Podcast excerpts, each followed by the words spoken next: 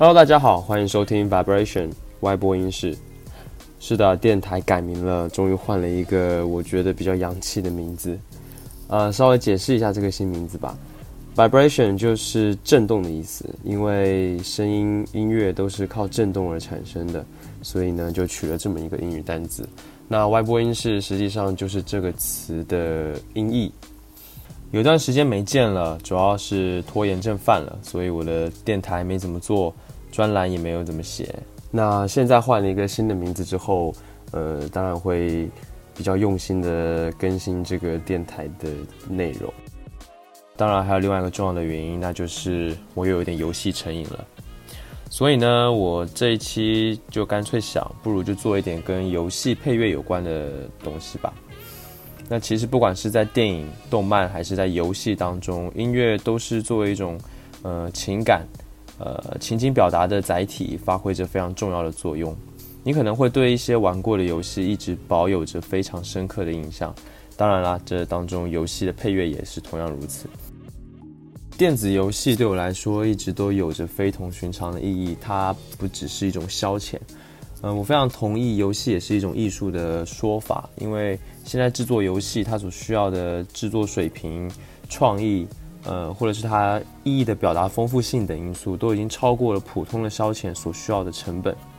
那其中在配乐这一块呢，有很多游戏也是花了非常大的成本，呃，也有很多非常多巧思在里面。那么今天主要是分享一些我个人觉得非常优秀，呃，值得一听的游戏配乐。有一些是大家都耳熟能详的，有一些可能是属于比较我个人的感受上的。那么这些配乐可以说伴随我从小到大的游戏经历，总是能在听到他们的时候就唤醒我当时的记忆。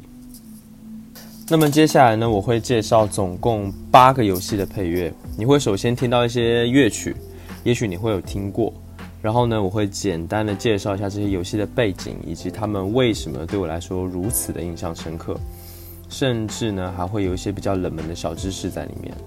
那么一开始，先来点大家都比较耳熟能详的吧，例如下面这一首。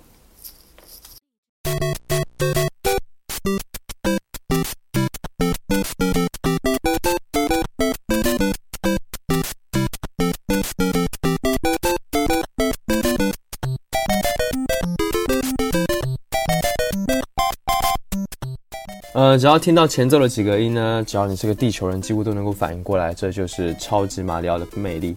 呃，当然呢，这个横向闯关游戏，我想不必多做介绍。最早发布于一九八五年的 FC 平台，这个 FC 也就是我们常常说的红白机，全称是 Family Famicom。不过这台机器在日本叫 FC，在日本以外的地区就叫 NES 平台，也就是 Nintendo Entertainment System 的缩写。玩家呢要扮演马里奥兄弟中的其中一个，就是一个红的一个绿的，呃，去拯救公主。游戏中会有可以打破的砖块啊，各种可以吃的蘑菇和金币，然后有各种不同的效果，还有巨大的下水管道等等等等。我相信几乎每个人应该都玩过吧。那么现在在播放的这首曲子是游戏的第一代地面关卡的音乐，由近藤浩志所作。近藤浩志呢，他在八十年代初期被任天堂雇佣，之后就为任天堂的很多款游戏做过音乐。比较有趣的是，这首耳熟能详的主题曲最早作曲出来的时候，其实它的速度没有这么快。它原本是用来描绘马里奥在空旷的地方用一种慵懒的、悠闲的感觉奔跑。后来放到游戏里面测试的时候，感觉不不太对，所以干脆就直接加快了速度。除了一代以外，包括马里奥的第二代、第三代的游戏背景音乐，还有各种效果音，都是由近藤浩志来操刀。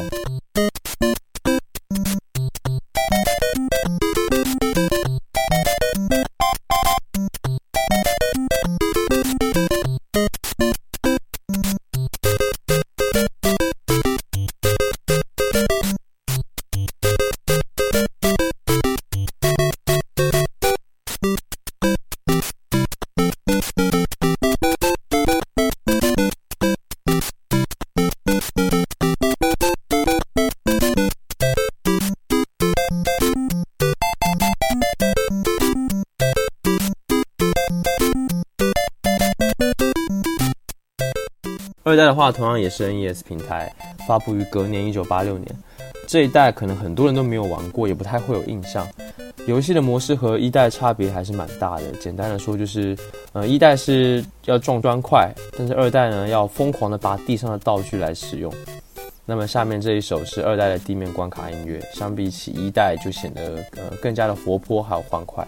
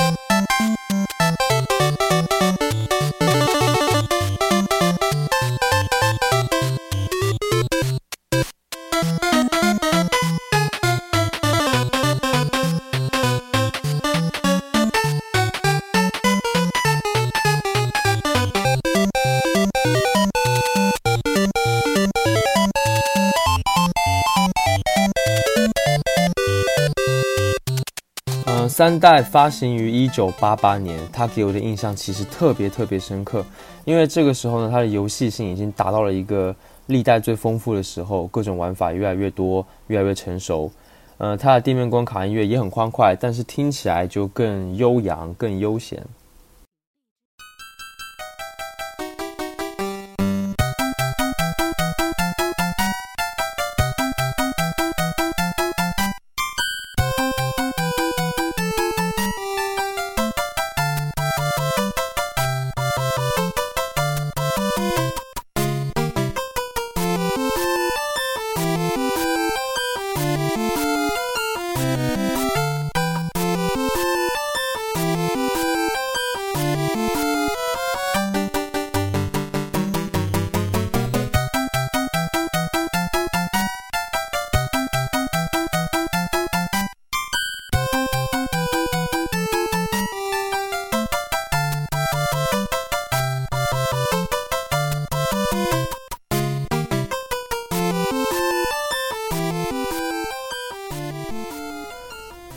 听到这里，大家可以发现，无论是一代、二代还是三代，超级马里奥的音乐都是用电子音制作的，也就是我们现在常说的电子音乐。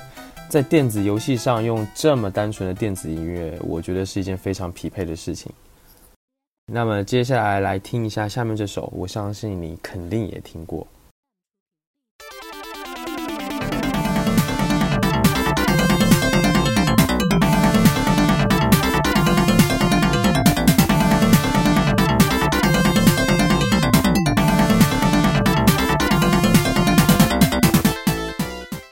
魂斗罗几乎是每一个小男孩都会绞尽脑汁，然后开动全身的感官去玩的游戏。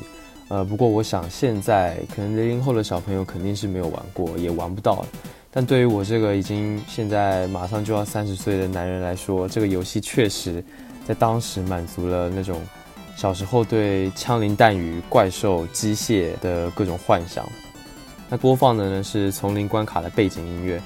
不过呢，这个版本是街机版本的，就是路边摆的那种，呃，很大的游戏机的那种魂斗罗版本。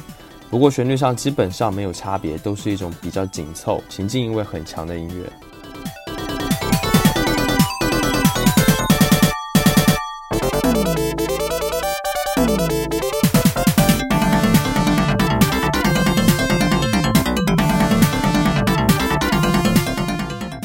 下面这首进入第二关，在要塞关卡的时候的背景音乐。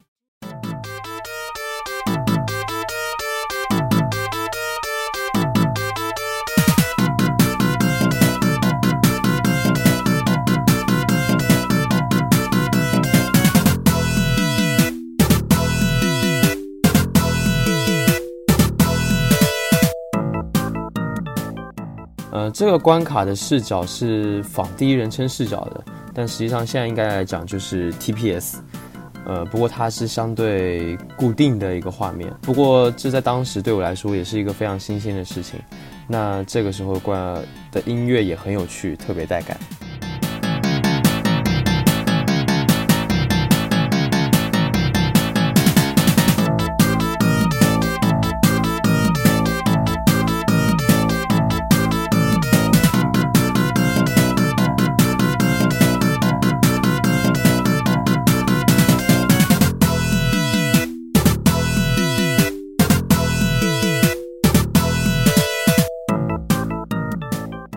接下来这首曲子也是非常非常非常出名的，只要是喜欢玩日式 RPG 游戏的人，肯定都听过这首歌。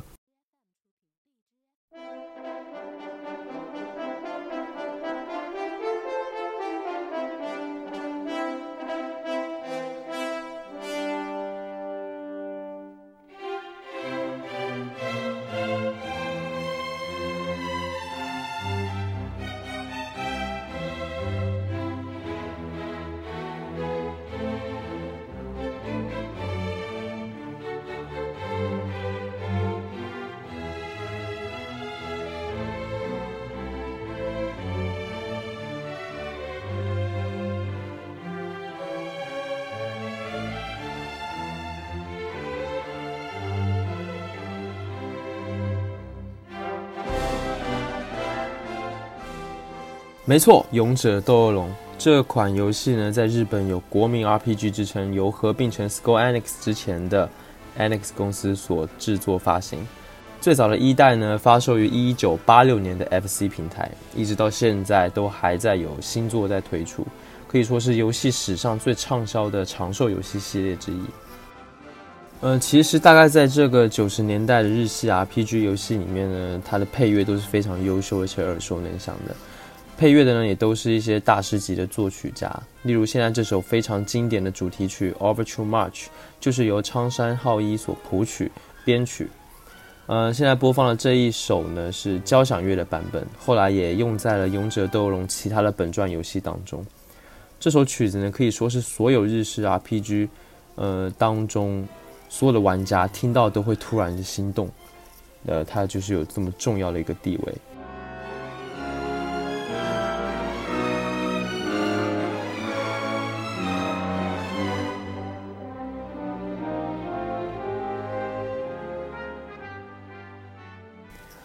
这个系列呢，《勇者斗恶龙》有着非常童话般的想象力，它每一代的故事都非常简单，但是又让人感动。例如是勇者结伴晃荡世界，最终打败恶龙，拯救公主，基本上都是这样的故事线。但呢，这个游戏当中会穿插着非常多关于人的那种真实感，例如你每一个跟他对话的村民 NPC，他都有自己的性格，或者是你身边的哪一个伙伴，他说不定就突然就呃离你而去。就会有各种生离死别的时候。这个系列呢，可以说的有非常多，但它总的一件事情是说，嗯，要人们接受生命中会发生的各种故事，不管它是好是坏，因为最终你都必须要打倒恶龙，你这样才能对得起旅途当中，呃，自己所付出的努力，以及对得起你的伙伴。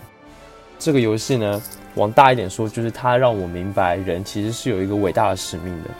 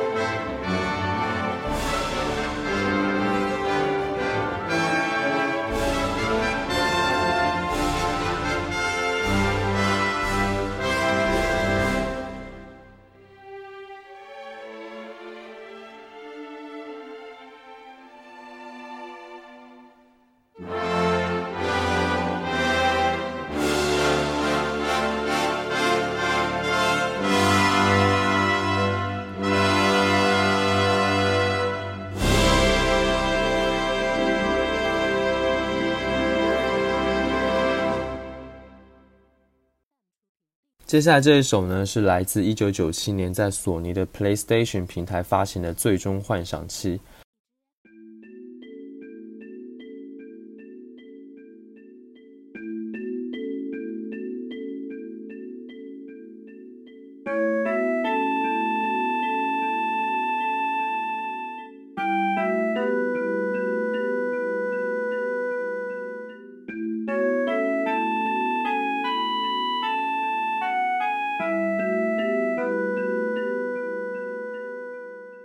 作为可以和《勇者斗恶龙》系列齐名的游戏，《最终幻想》系列拥有当年超出了同期业界的电影叙事手法，这与当时《勇者斗恶龙》或者其他的日式 RPG 的差别是非常的大。凭借着这一点，以及当时对主机性能的理解，游戏机制氛围的渲染，几乎成为了日式 RPG 的顶点。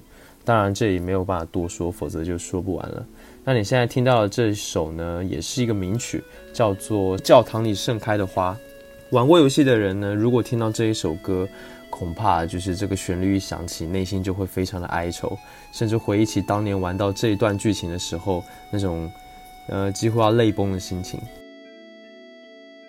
最终幻想七的作曲音乐家就是现在非常著名的直松伸夫，他现在呢在游戏的音乐界有着非常非常响的名气，和坂口博信、天野喜孝并成为缔造 FF 系列的三巨头。那他的音乐的话，主要是有宏大的场景、美妙的主题和角色的主旋律，当然这三点应该算是他音乐的三个最大的特点。但同时，它的曲风又非常多变，每一支曲子都让人过目不忘，但实际上这些曲子又非常复杂。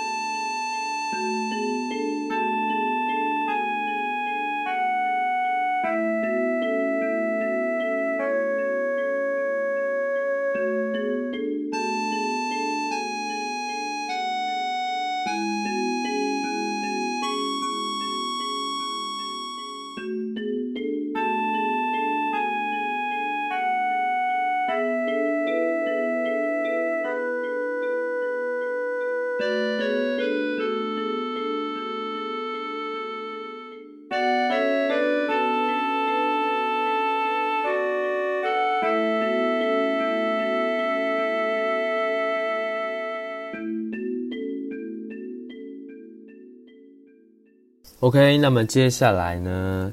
呃，上面四款游戏算是比较呃出名的、比较热门的游戏。那接下来就是一些比较冷门的，或者说对我个人而言比较印象深刻的游戏的配乐。呃，我玩过的游戏其实还算是蛮多的，所以能够一直给我留下印象，甚至时不时就能回想起来的游戏还真的是不多。我玩的类型呢比较不固定，RPG、枪车球或者是一些 MMORPG 的网游等等都接触过。不过呢，我个人比较喜欢的是那种故事性比较强的游戏。那这一类的游戏呢，通常在配乐上下的功夫也都特别的大。这一点其实你也可以从前面提到的《勇者斗恶龙》或者是《最终幻想》系列能够感受到。下面这一首是我个人真的非常非常非常喜欢的游戏的主题曲，呃，先来听听看吧。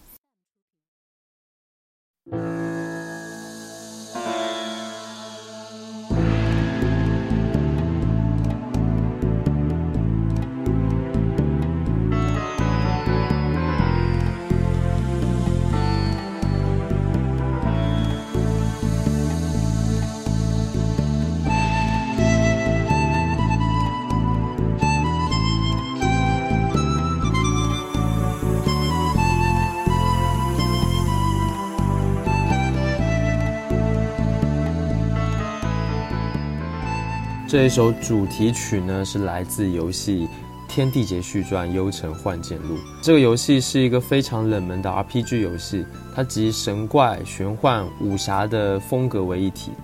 那这个游戏几乎只可能是华人硬核玩家才听过，它可以说是我所认为的中文 RPG 里面最好最好的作品，是这个类型的巅峰之作。那么你现在听到的这一首曲子呢，叫做《荒沙千里》，由陈冠明作曲。陈冠明呢，他的作品几乎每一首都是精品。那么最重要的是呢，陈冠明他非常能够，呃，和国乐进行巧妙的搭配。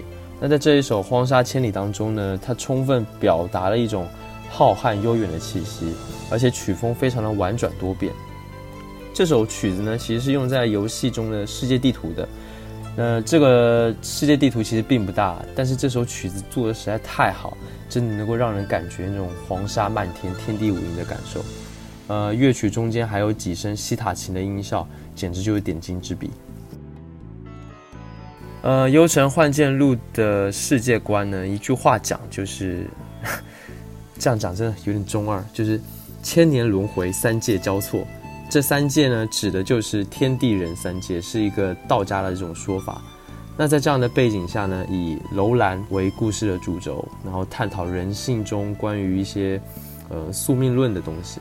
除了有非常宏大的剧情呢，它的游戏难度也是非常非常的高。多有多难呢？如果你在游戏的初期就忽略了一个事件，少做了那么一件事，后面你就不可能达到完美的结局。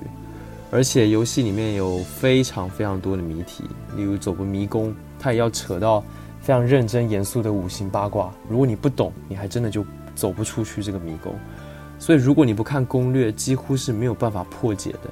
这在当时还造成了攻略本卖的比游戏还要好的一种非常诡异的情况。那这个难度其实已经有点过分了，甚至影响到了游戏体验。不过整体放到现在来看，也能吊打同类的游戏。值得一提的是，这个游戏的对白就是精雕细琢，采用了一种文言文与现代文的句式结合的方式。虽然听起来有点奇怪，但是它几乎每一句对白都有典故和原型。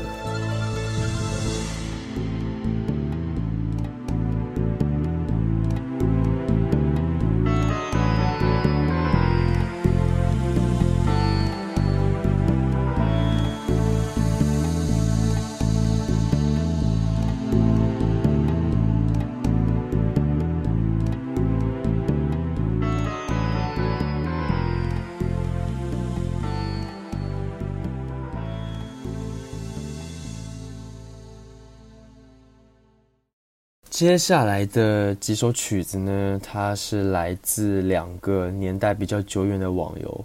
如果你也玩过，你肯定跟我是某一个时期的同道中人。那先来听听这一首吧。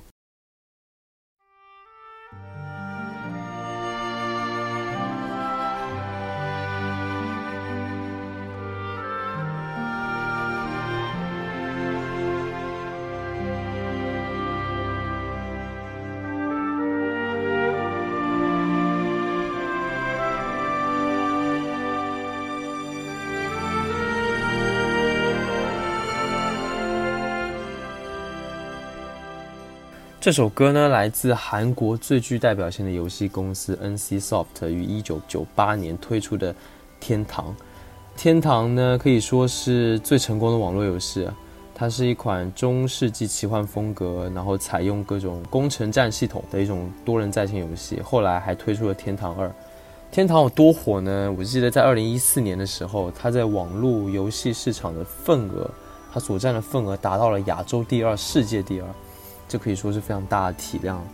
那他的这首音乐呢，是在游戏里面一个叫做《歌唱之岛》的背景音乐，非常悠扬，也很好听。第一次听到这首曲子的时候呢，玩家应该是刚刚离开新手村，所以还带着一点小小的哀愁。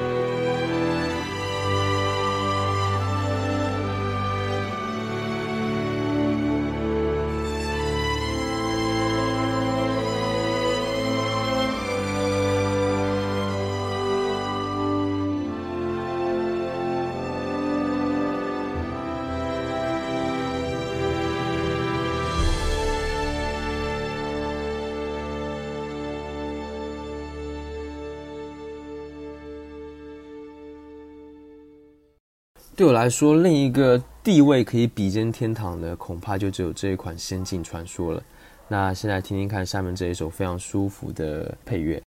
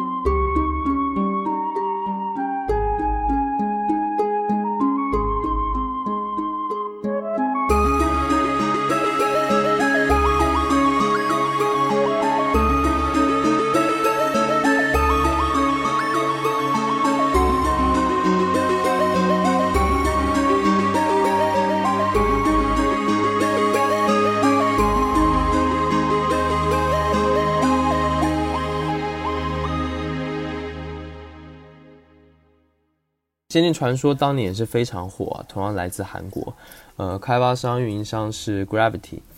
这款游戏的主要背景是建立在北欧的神话基础上，但同时又融合了亚洲、非洲、欧洲等许多国家的神话元素，再加上用呃当时就是 Q 版的风格比较可爱，所以受到了非常热烈的喜爱。那这款游戏实在给我的回忆太多了，它算是我第一个在游戏当中也能感觉。呃，能交到好朋友的游戏，那毕竟网络游戏嘛，其实大家都应该在里面交朋友。而且呢，不得不说，这个游戏的配乐实在是太太太好了。呃，你每一个地图，它不同的背景音乐都让人非常印象深刻，每一首都可以说是经典。呃，一款游戏能够将呃配乐做到如此的流行好听，还能够跟游戏能够有如此深度的结合，真的是不多。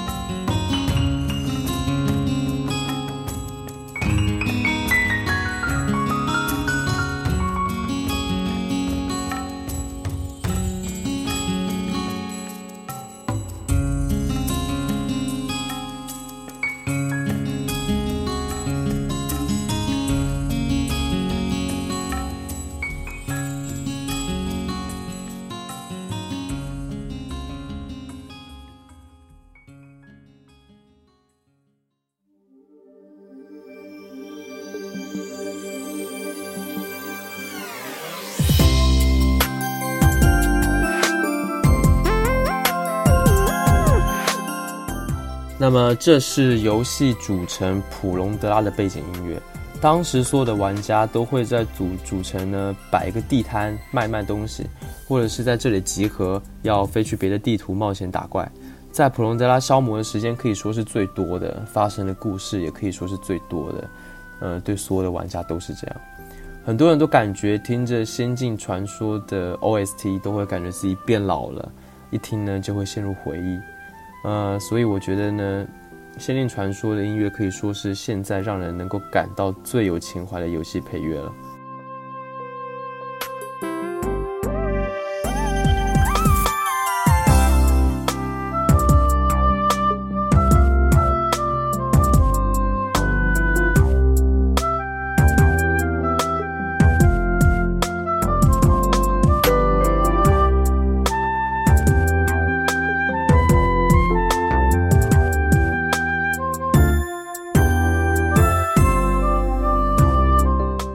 接下来这一首是我最喜欢的《弓箭手之乡》，斐扬的背景音乐。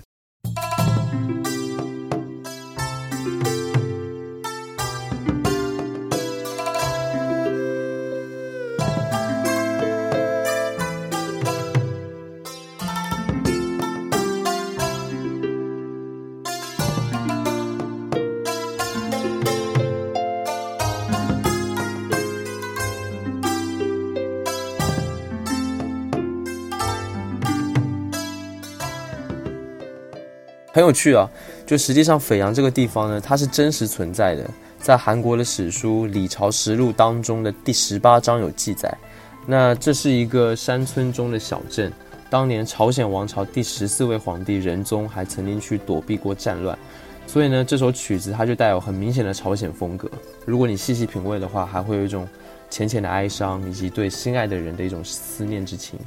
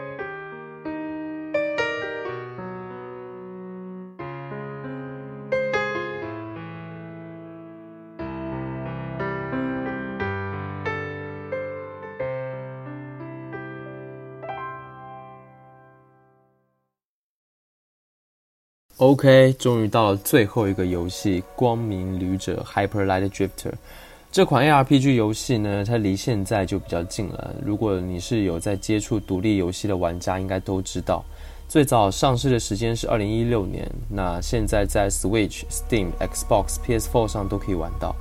游戏的背景大概是说，嗯，这是一段官方的介绍文字啊。一个黑暗的力量正在侵蚀世界。一个罹患重病的女人，为了寻找治疗疾病的解药，开始探索藏在世界角落的神秘遗迹，同时要和未知的黑暗势力进行对抗。那，呃，值得一提的是，这个游戏的主创他是一个先天性的心脏病患者。呃，当时他带着自己的团队在众筹网站上，意外，真的很意外，筹得了六十四万美元。然后呢，几个人的小团队呢就开始完成了这一部作品。呃，在游戏的当中是完全没有任何文字剧情的，全部都是以图片和演出来表现这个剧情，所以整个叙事都很不明朗。呃，玩家们几乎都是要靠自己用游戏中的细节去脑补出一个故事。所以这个游戏的故事呢，剧情，呃，在一些游戏论坛上也得到了比较广泛的讨论吧。大家对这个光明旅者的剧情的这个研究的热情，其实也是非常高的。那光明旅者的配乐是由厂牌 B L U D Honey 所创作，那几乎全部都是氛围音乐，给人感觉非常稳重，甚至还有点闷。但是我感觉这个音乐跟游戏的风格是非常搭的，包括那个美术效果和这个音乐之间，它达到了一种非常巧妙的化学反应。哦，我记得印象很深刻，游戏的主创呢曾经在采访中说这么一段话。就是说，游戏的主线是把你放在一个刚被摧毁的世界里，你所扮演的这个角色一直在被一种致命的疾病折磨。他在求生的本能下呢，必须寻找自救的线索。呃，我有先天性的心脏病，所以干嘛不趁机做艺术创作呢？把个人情感带到艺术创作当中，还有比这个更有趣的艺术吗？这段话呢，非常的有趣。我觉得他可能也侧面的印证了所谓游戏是一种艺术这种说法。那这个游戏给人的感觉确实也是。呃，比较私人的，然后充满了各种奇幻的想象力。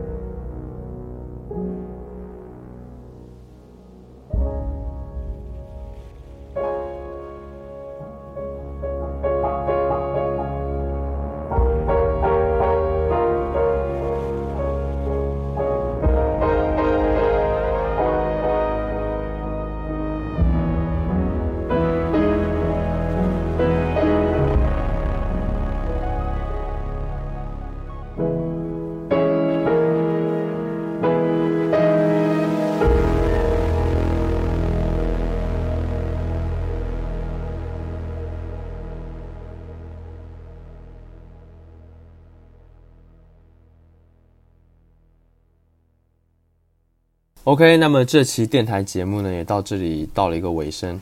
那么我总共提到了八个游戏的游戏配乐，其实还有很多很多的游戏可以来聊，但是呢，这个时长实在是不够。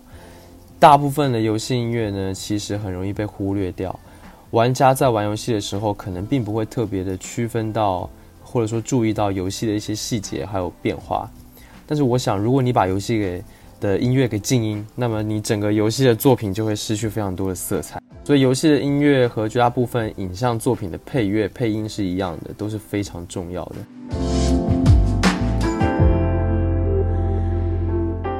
从八十年代到现在，游戏音乐已经可以有如电影音乐一样的磅礴旋律和编曲，制作的规模也越来越大。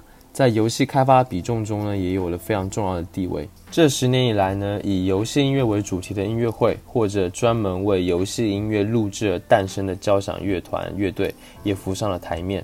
甚至还有的游戏音乐能够获得格莱美奖。啊，这里说的是华裔作曲家田志仁所操刀的《文明四》主题曲。那当然呢，游戏本身它能够呈现的规模和故事深度。随着硬件、软件的发展，相比起从前已经有了非常显著的提升。那配乐当然也要随之升级啊！恢宏的游戏世界就要搭配华丽精致的交响乐，史诗般的故事就要搭配扣人心弦的主题曲旋律，这些都是再合适不过的。而对于玩家来说，随着自己脑海中印象深刻的游戏音乐一响起，马上也会在眼前浮现出当时游玩游戏的时候看到的各种名场景。还有记起来当时的那种内心的那份感动、激动，各种不同的情绪，复杂交织在一起，也才能够因此记下那些游戏给我们带来的各种重要的回忆。